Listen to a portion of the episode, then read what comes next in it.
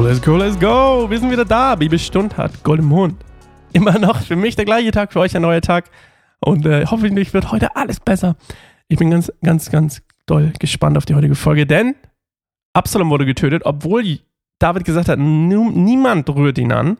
Und Joab hat es einfach ignoriert. Bin gespannt, zu was für ein Ergebnis ihr in euren Fragen gekommen seid. Gerne an sascha.keineinsamerbaum.org. Ich würde total gerne mit euch darüber reden. Ähm, nicht nur quasi, dass ihr euch Gedanken darüber macht, sondern auch, dass wir Austausch darüber haben. Und äh, manche Fragen sind sicherlich spannender im Austausch als andere. Aber ähm, ja, wenn ihr Lust habt, euch über die Bibel auszutauschen, dann immer her damit. Und vielleicht können wir das sogar so machen, dass wir irgendwann, wenn genug Leute Bock auf sowas haben, vielleicht uns einmal im Monat oder zwei, alle zwei Wochen oder so, wie so eine Art kleiner Hauskreis, ähm, uns zu so zu Bibeltexten treffen und darüber reden und darüber philosophieren, uns darüber austauschen, hätte ich total Lust drauf. Wenn du an sowas Lust hast, an so einem Bibelaustausch, ich nenne es mal Hauskreis oder coole Kids würden sagen Small Groups, ähm, eigentlich sage ich es mittlerweile auch. Ähm, aber lass uns doch einfach sowas machen. Wenn du darauf Lust hast, dann schreib mir doch an sascha.keinansimmerbaum.org. Würde mich total freuen. Wirklich. Würde mich wirklich total freuen. Wir lesen heute 2. Samuel 18, 19 bis 32 und dann noch dazu den ersten Vers aus 2. Samuel 19. David trauert um Absalom. Oh, Backe. Danach sagte Ahimaas, der Sohn Zadoks, ich will zum König laufen und ihm die Nachricht bringen, dass der Herr ihm den Sieg über seine Feinde gegeben hat. Nein, befahl Joab, du würdest heute keine gute Nachricht bringen, denn der Sohn des Königs ist tot. Du kannst ein anderes Mal mein Bote sein, aber nicht heute.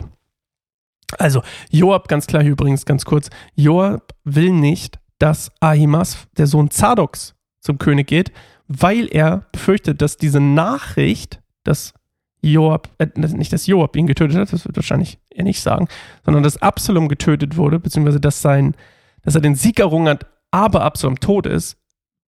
Ich glaube, Joab hat Angst, dass, dass äh, Ahimas was passieren würde. Oder, das wäre die selbstlose Variante, oder dass Zadok ja Quatsch, Ahimaas, weil er so ehrlich ist, weil er der Sohn des Hohepriesters ist, dass er sagen würde, was passiert ist, dass vielleicht Joab ihn umgebracht hat. Auf jeden Fall will er nicht, dass er kommt. Und er sagte zu einem Mann aus Kusch, geh und sag dem König, was du gesehen hast. Der Mann verneigte sich vor Joab und lief los. Doch Ahimaas drängte Joab weiter. Ganz gleich, was geschieht, bitte lass mich hinter dem Kuschiter herlaufen. Warum willst du denn unbedingt gehen, mein Sohn? antwortete Joab. Du bringst doch keine gute Nachricht. Ja, aber lass mich trotzdem gehen, bat er. Schließlich sagte Joab, also gut, dann geh. Aimas nahm den Weg durch die Jordan, Jordanebene und überholte den Mann aus Kusch. Während David sich gerade zwischen dem inneren und äußeren Stadttor aufhielt, stieg ein Wächter auf das Dach des in der Mauer eingelassenen Tores. Er sah einen einzelnen Mann auf die Stadt zulaufen. Er meldete es sofort dem König und dieser antwortete, wenn er alleine ist, bringt er eine gute Nachricht. Als der Bote näher kam, sah der Wächter noch einen zweiten Mann, der auf die Stadt zulief. Er rief zum Torwächter hinunter, da kommt noch einer, auch er läuft alleine. Der König antwortete, auch er wird eine gute Nachricht bringen. Der erste Mann scheint Ahimas, der Sohn des Zadoks zu sein. Ich erkenne ihn an der Art, wie er läuft, sagte der Wächter. Er ist ein guter Mann und kommt mit guten Nachrichten, antwortete der König. Da rief Ahimas dem König zu, Sieg! Er warf sich vor dem König zu Boden und sagte, Gepriesen sei der Herr, dein Gott, der die Anführer, die es wagten, sich gegen meinen Herrn, den König, zu erheben, in deine Hand gegeben hat. Was ist mit meinem Jungen, mit Absalom? fragte der König. Geht es ihm gut? Ahimas antwortete, als Joab uns befahl, befahl, hierher zu kommen, herrschte ein großes Durcheinander. Ich weiß nicht, was geschah. Hm. Warte hier, befahl ihm der König. Ahimas trat zur Seite. Da traf der Mann aus Kusch ein und sagte, ich habe gute Nachrichten für meinen Herrn, den König. Der Herr hat dir heute den Sieg gegenüber alle, die sich gegen dich erhoben haben. Ah, gegeben über alle, die sich gegen dich erhoben haben. Was ist mit meinem Jungen, mit Absalom? fragte der König. Geht es ihm gut? Der Kuschiter antwortete, so wie ihm sollte es allen deinen Feinden ergehen, allen, die dir Böses wollen und sich gegen dich erheben. Da wurde der König von seinen Gefühlen überwältigt. Er stieg hinauf in das Zimmer über dem Tor und weinte. Noch im Gehen klagte er, mein Sohn Absalom, mein Sohn, mein Sohn Absalom. Wäre ich doch nur an, der Stelle, an deiner Stelle gestorben. Absalom, mein Sohn, Absalom, mein Sohn.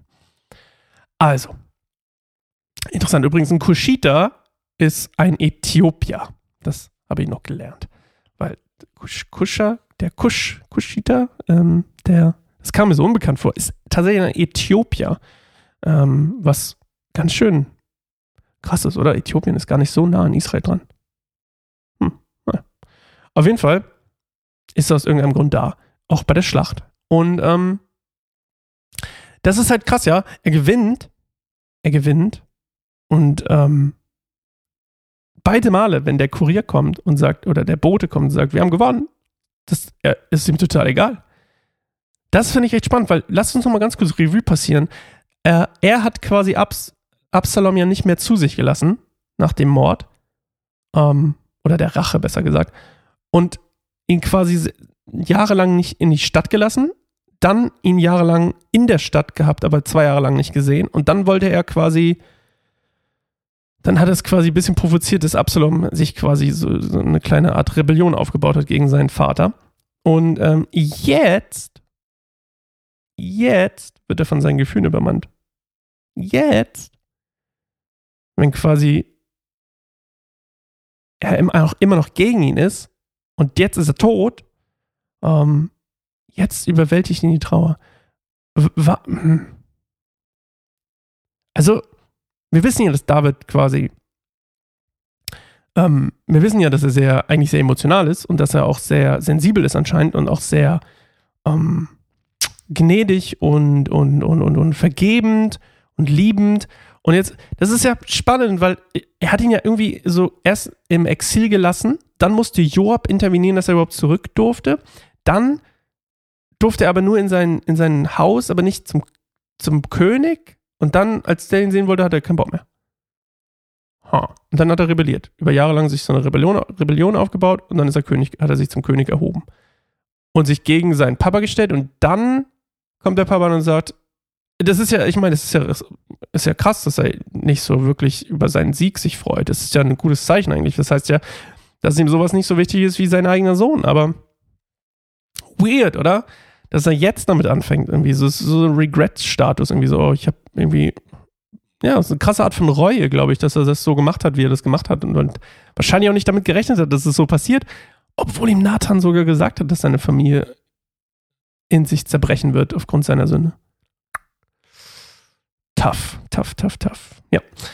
Okay, wir hören uns morgen wieder zu einer neuen Folge Bibelstunde Goldmund. Ich freue mich schon drauf und äh, ich hoffe, ihr auch. Und morgen zu einer Sonntagsedition. Tschüss.